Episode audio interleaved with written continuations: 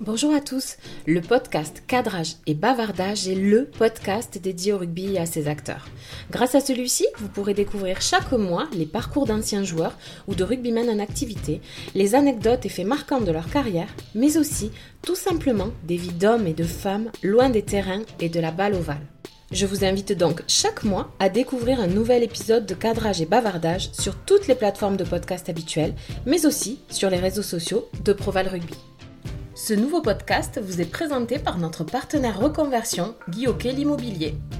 Et ce mois-ci, c'est Guillaume Guirado qui nous a reçus chez lui, à Cabestany, en Catalogne. Le double champion de France, également champion d'Europe, qui a porté le maillot frappé du coq à 74 reprises, a mis un terme à sa carrière en apothéose en juin dernier.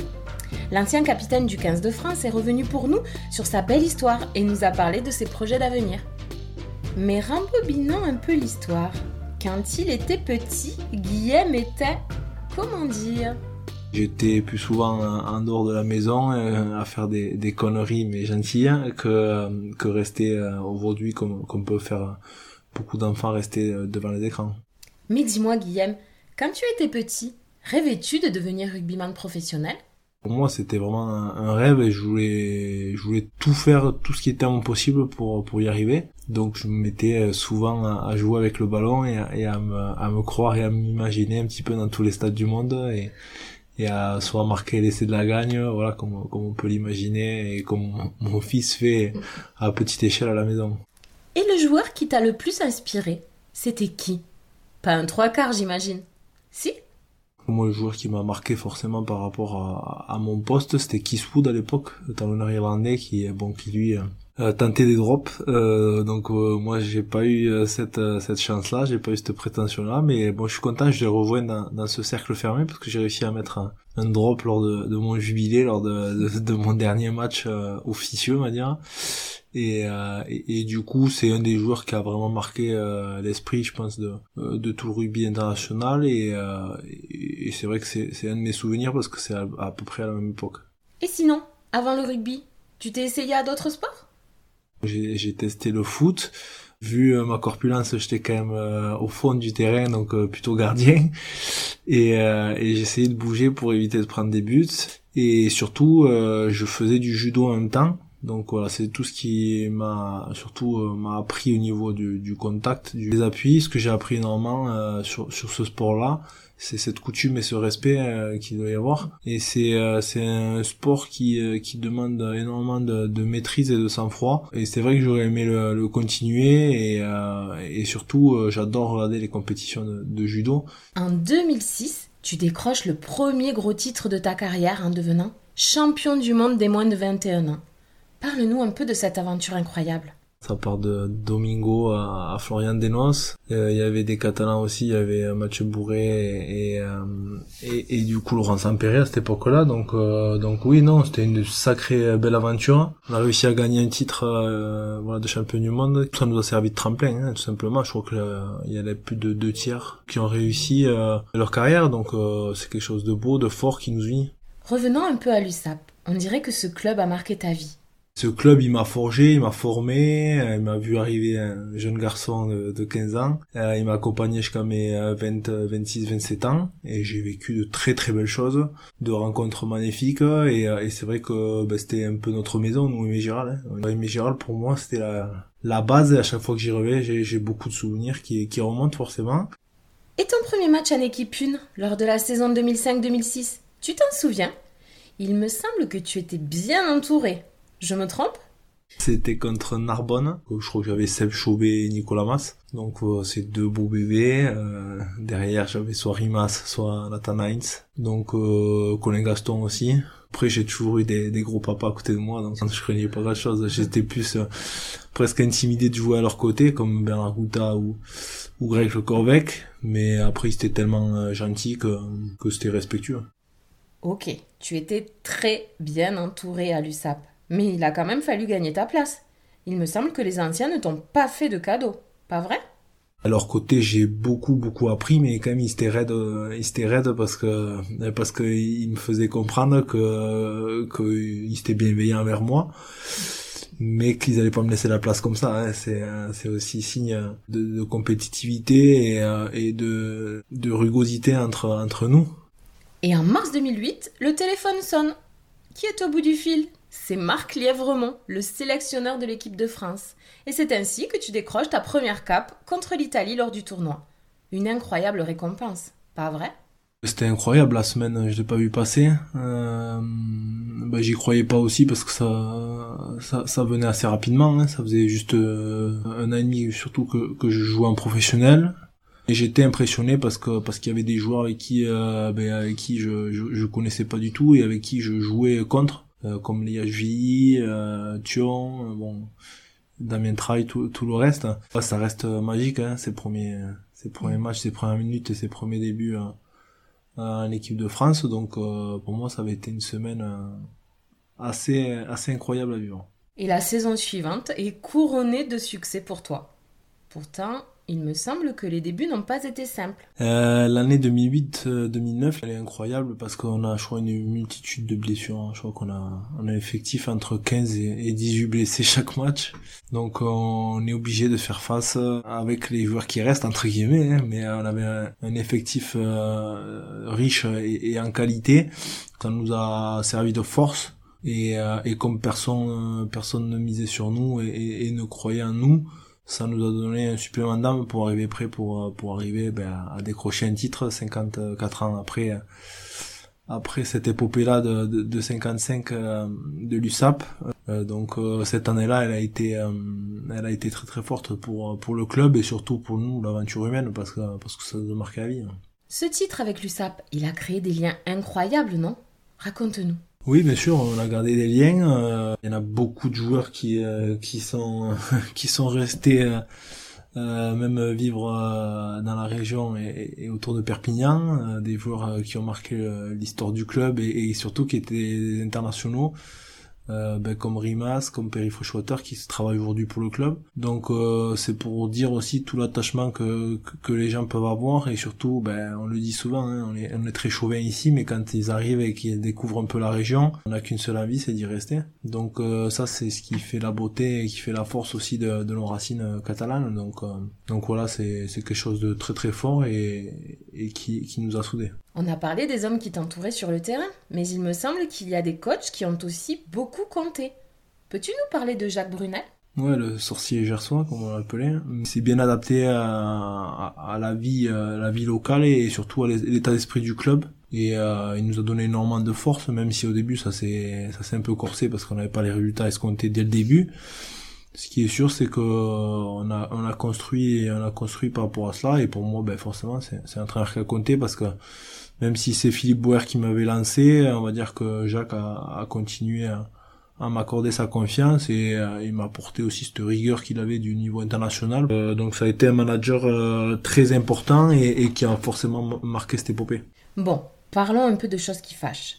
Il me semble qu'avec certains de tes coéquipiers, dont Nicolas Mas, vous n'avez pas pu fêter dignement ce bouclier à cause de la tournée avec l'équipe de France.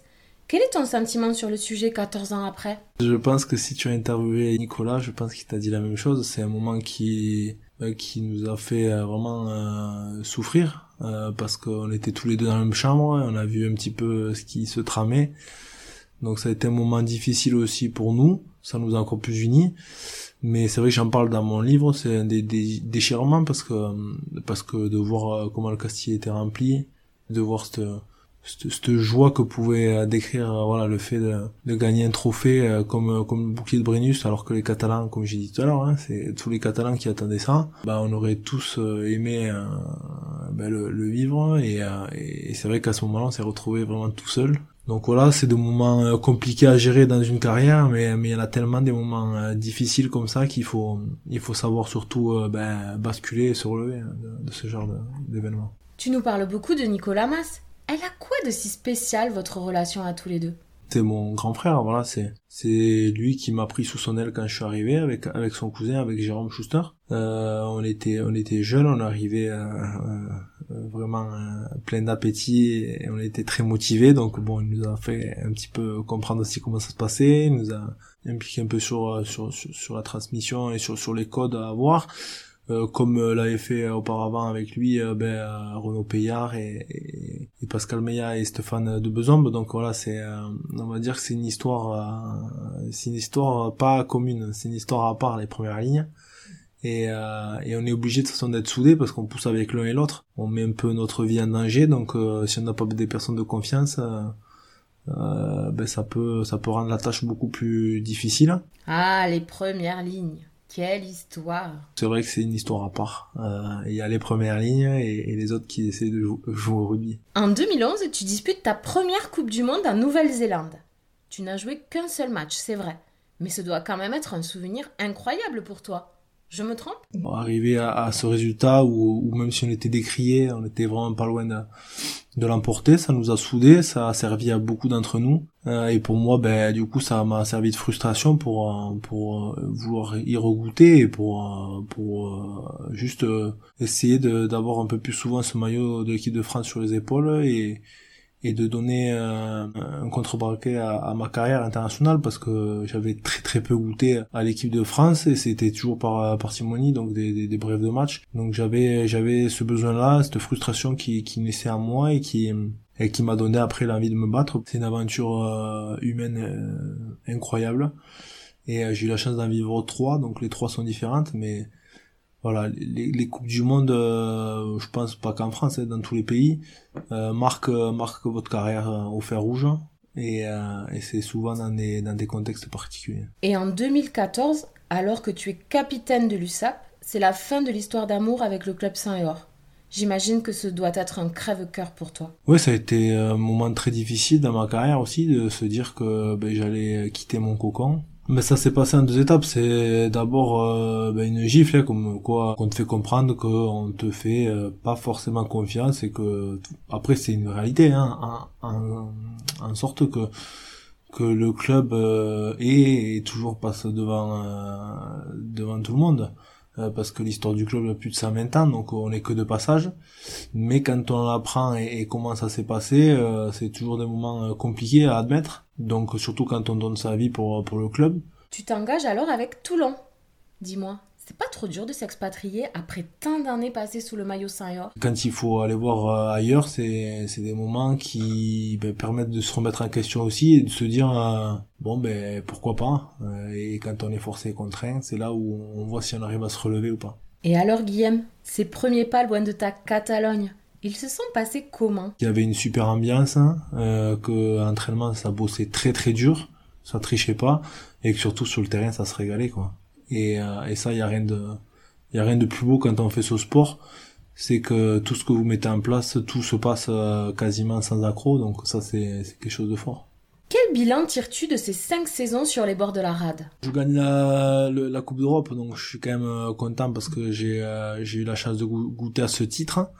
Mais c'est vrai que je perds deux finales. je perds surtout la finale contre le Racing à Barcelone et l'année suivante contre Clermont à Paris.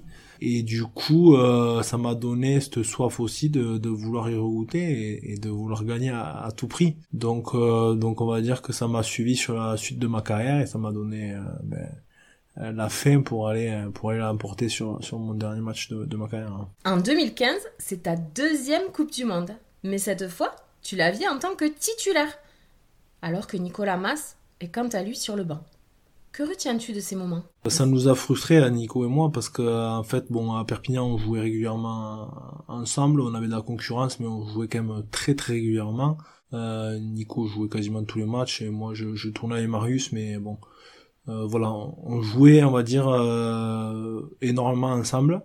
Et en équipe de France, ben, quand lui était titulaire, moi j'étais remplaçant au de passage. Et à l'inverse, quand moi j'ai repris euh, et, et, que Philippe Saint-André a commencé à me faire confiance.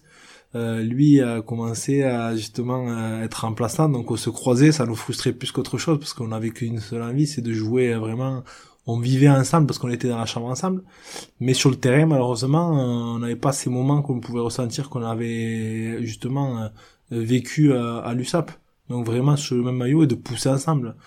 Euh, donc euh, donc euh, c'est ce qui nous a un petit peu frustré hein, de, de, notre collaboration et de notre échange avec de l'équipe de France où, on a été toujours un peu pas écarté parce que c'est un bien grand mot, mais toujours euh, ben, l'un après l'autre ou l'un avant l'autre. Mais c'est pas pour autant qu'on s'est pas régalé, hein. on a bien profité, mais bon c'est vrai que on aurait aimé faire comme comme on a fait avec avec l'USAP. On partageait la chambre, il me racontait beaucoup de conneries, mais euh, du coup après ouais non c'est c'était que des bons moments, on a bien rigolé. Et en 2016, c'est la consécration.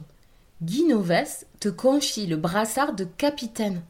Une immense preuve de confiance. Tout va très vite pour moi parce que de 2011, comme je disais précédemment, par rapport à la Coupe du Monde en, Nouvelle-Zélande jusqu'à 2013-2014, je joue pas du tout hein, en équipe de France. Je suis rappelé que sur des blessures ou de temps en temps. Euh, c'est là où Guinoves fait appel à moi en tant que capitaine. Donc euh, bah, tout est quasiment nouveau et, c'est là que j'apprends énormément à ses côtés.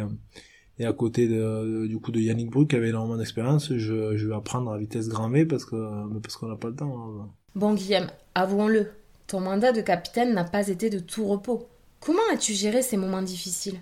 Ben c'est vrai que sur le mandat, euh, sur le mandat des trois ans et demi où j'ai été capitaine, euh, il y a tellement de choses qui s'est passé qu'on pourrait, euh, on pourrait faire un chapitre presque dessus. Du coup, moi je suis au milieu de tout ça. Il y a les résultats qui sont pas non plus à notre faveur. Il y a beaucoup de turnover sur toutes les équipes.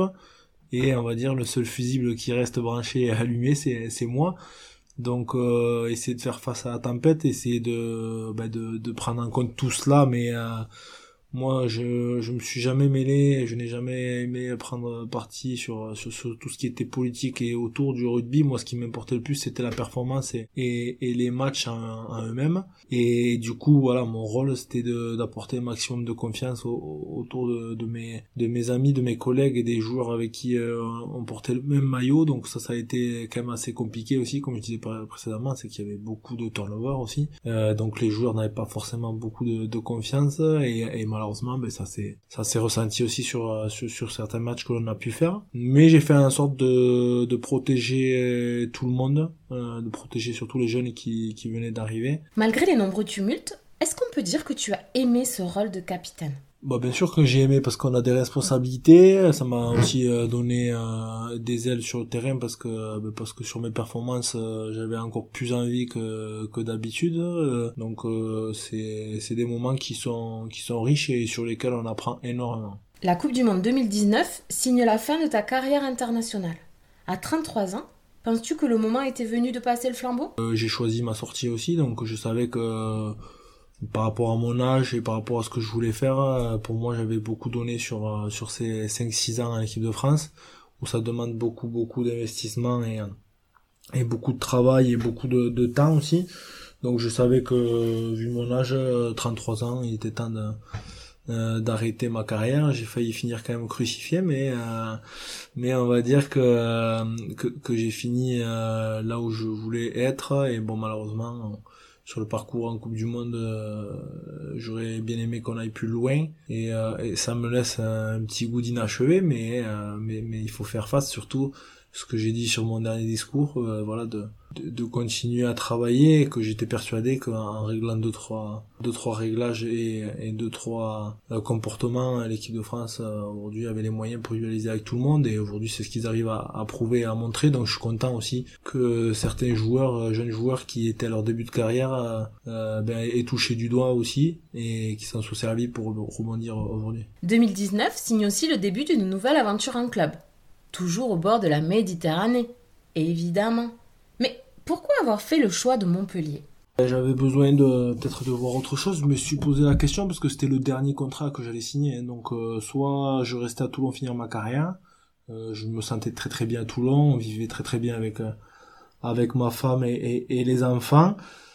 soit je tentais un dernier challenge aussi pour voir si j'étais capable de le relever dans un nouveau club et savoir si ben, si j'étais prêt à me mettre aussi en danger entre guillemets. Ça a beaucoup fait parler, ça a été beaucoup décrié.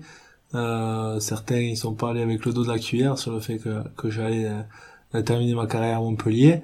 Et euh, j'ai pas répondu à l'époque parce que ça me faisait bien sourire parce que souvent bah, c'est c'est des personnes qui euh, qui ne connaissent pas forcément le, la motivation et le milieu aussi dans lequel on est. Et la meilleure des réponses ça reste sur le terrain. Donc voilà finir ma carrière avec deux titres que ce soit un challenge européen et un titre de champion de France avec ce avec ce club aussi qui euh, qui m'est cher euh, ça montre que qu'il vaut mieux éviter de, de répondre et que la meilleure des réponses c'est des actes. Ces premiers mois dans le club Siste n'ont pas été faciles pour toi. Mais heureusement, après la pluie, le beau temps revient toujours. Pas vrai? Euh, J'arrive après la Coupe du Monde et sur mon premier match, je me je me romps le tendon de l'épaule, donc euh, mon opération. Donc c'est un peu dur quand on est compétiteur, qu'on vient d'arriver dans un nouveau club, qu'on veut montrer qu'on a énormément d'ambition et qu'on s'est pas trompé sur vous, de vous blesser euh, euh, sur le premier match. Donc voilà, opération euh, de côté, en stand-by.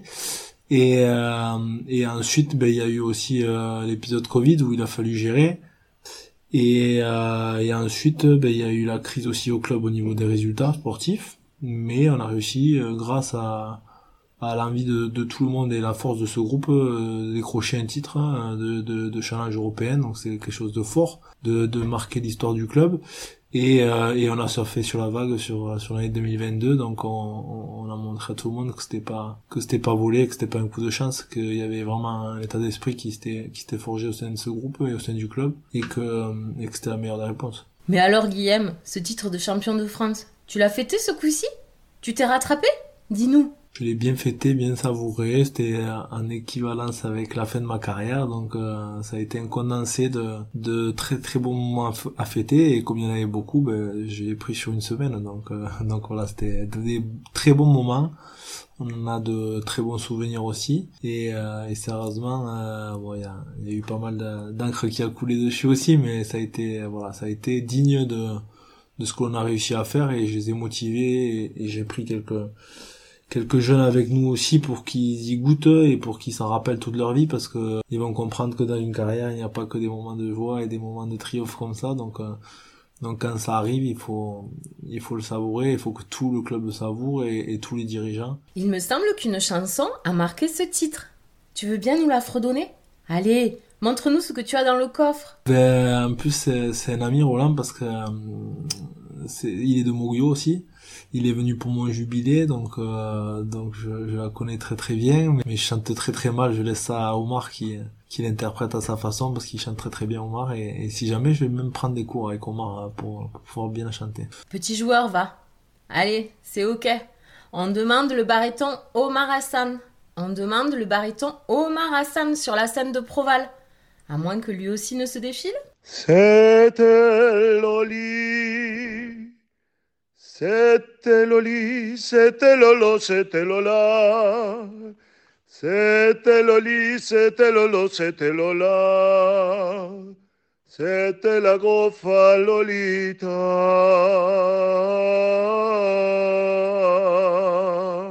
Bon, Guillaume, quand tu veux, je te donne de cours de chant, hein, avec grand plaisir.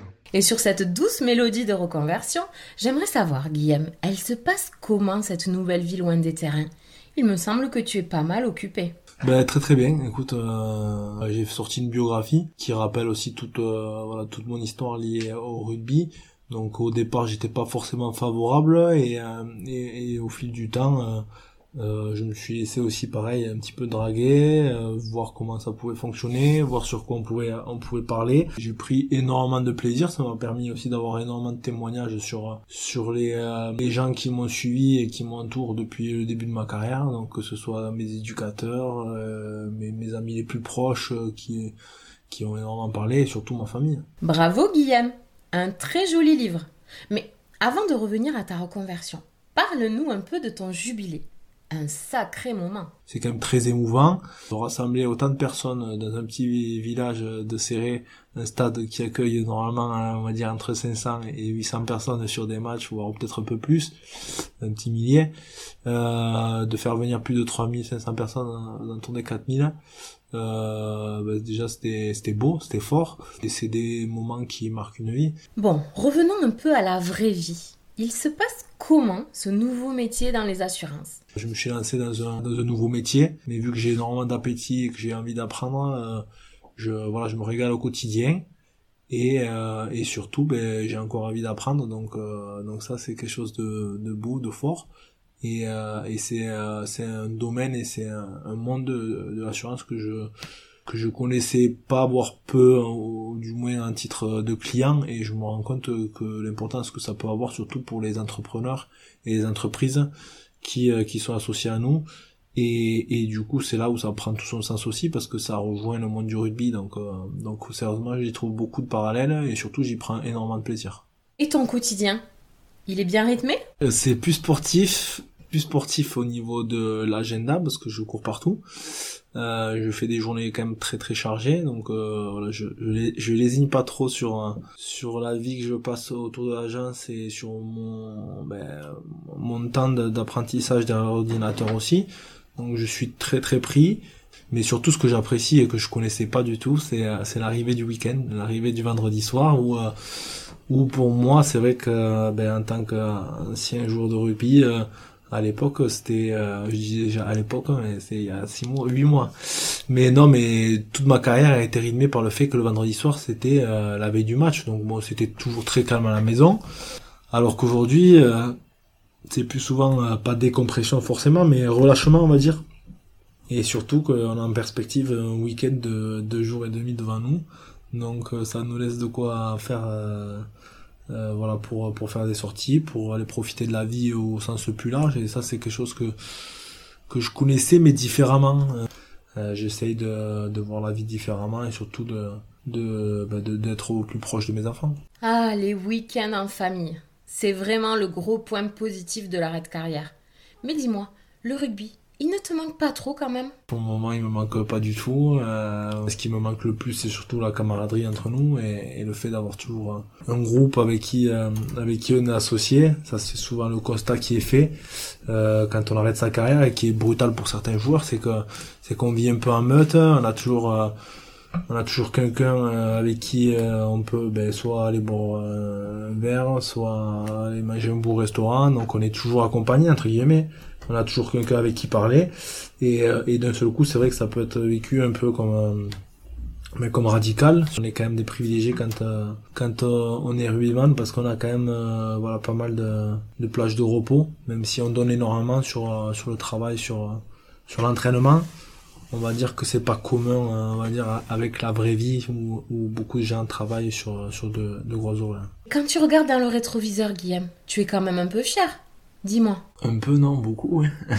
beaucoup, euh, parce que parce que je me remémore aussi le petit enfant que j'ai été dans mon petit village où jamais de la vie j'aurais pensé euh, accomplir tout ce que j'ai pu accomplir. Euh, et surtout, ce qui me rend le plus fier, c'est la personne que j'ai été et que je suis toujours et qui a eu la chance de rencontrer énormément de personnes grâce au rugby. Euh, tout autour de la Méditerranée et au bord de la Méditerranée, euh, j'ai des points d'ancrage très très forts. Et, euh, voilà, moi qui suis un Méditerranéen de, pur et dur, j'ai besoin du soleil pour vivre. Donc voilà, dans, dans, dans, les endroits où, où j'ai vécu, ça fait plus de, de 36 ans, j'ai toujours eu ce, ce besoin-là aussi parce que parce que j'ai besoin d'avoir la mer à côté de moi et, euh, et surtout je me sens épanoui euh, aux côtés de la, la Méditerranée. Ah, la Méditerranée. C'est vrai qu'il fait bon y vivre. Mais quand même, Guillaume, le vent dans tout ça, tu l'oublies un peu vite, non? Euh, ben, Le vent, ça permet de décoiffer certaines personnes, mais euh, le vent chasse les nuages. Donc, euh, donc euh, on va dire que j'ai été habitué, mais je te rassure, avec la semaine qui s'est passée, je suis plutôt bien derrière un bureau que, que sur un terrain de rugby parce que le vent est glacial en pays catalan. En tant qu'ancien capitaine, ta parole est forte et respectée. Quel message voudrais-tu passer aux jeunes générations qui t'écoutent aujourd'hui? Ben surtout de ne pas oublier de s'amuser et de s'épanouir, que ça reste quand même un jeu avant tout. Euh, de faire euh, tout ce qui est à leur possible pour se donner les moyens s'ils ont envie, bien sûr, mais de ne jamais négliger, et ça c'est c'est ma mère qui va être contente parce qu'elle m'a toujours fait référence et forcer un petit peu à, à suivre un, voilà, un parcours, euh, un double parcours avec euh, un double projet avec le, le, rugby mais aussi les études. Parce qu'aujourd'hui on peut pas délaisser euh, les études et qu'on devient aussi un meilleur joueur de rugby quand on devient de plus en plus intelligent et qu'on continue ses études et qu'on voit la vie différemment. Il faut se rendre compte que tout est éphémère et que malheureusement tout le monde n'aura pas une carrière internationale. On aimerait tous, mais euh, mais mais ça arrive à, à peu de joueurs hein. c'est c'est on va dire le, gratin. Donc euh, donc c'est pour ça qu'il faut faut toujours avoir euh, derrière une une batterie de secours. Et même je le dis hein, pour son enrichissement personnel c'est très important de, de continuer à, à voir, à découvrir. Et, et je suis sûr et persuadé que que c'est euh, c'est un, un, apport qui est qui est inconsidérable par rapport au fait que ça ça nous amène une plus-value intelligente. Tu as été correspondant de Proval durant ta carrière et tu es aussi membre du comité directeur depuis de nombreuses années. Dis-moi, il représente quoi cet engagement auprès du syndicat pour toi? Moi, le syndicat, c'est quelque chose qui m'a été transmis euh, par, par mes pères, par ceux qui m'ont aussi un petit peu éduqué, qui m'ont vu arriver à une équipe première. Donc à l'époque c'était Candelon qui, qui lui forcément qui était très imbiqué sur le syndicat. Donc bon quand t'es jeune tu tu le fais mais tu te rends pas compte de tout ce qui se cache derrière. Aujourd'hui pour moi ça me paraît euh, incompréhensible encore que certains joueurs euh, ne veulent pas forcément adhérer. C'est pas adhérer juste pour adhérer, c'est adhérer aussi pour euh, pour se rendre compte ben, que qu'il y a des gens qui sont à notre service et qui travaillent pour nous en collaboration et surtout qui nous accompagne. Et ça, c'est le plus important pour moi parce que euh, c'est pas faire appel juste euh, quand ça va pas ou, euh, ou au dernier moment. C'est c'est quelque chose qui se construit. Et, et du coup, c'est vrai que je salue souvent tout le travail des salariés. Merci beaucoup, Guillaume. Merci à vous. Merci à tous d'avoir écouté ce nouveau podcast de cadrage et bavardage. Et merci à notre partenaire reconversion Guillaume l'immobilier qui vous a présenté ce podcast. Si vous l'avez aimé, n'hésitez pas à le partager et à liker. On se retrouve très vite pour de nouveaux bavardages. En attendant, n'hésitez pas à nous suivre sur tous les réseaux sociaux de Proval Rugby.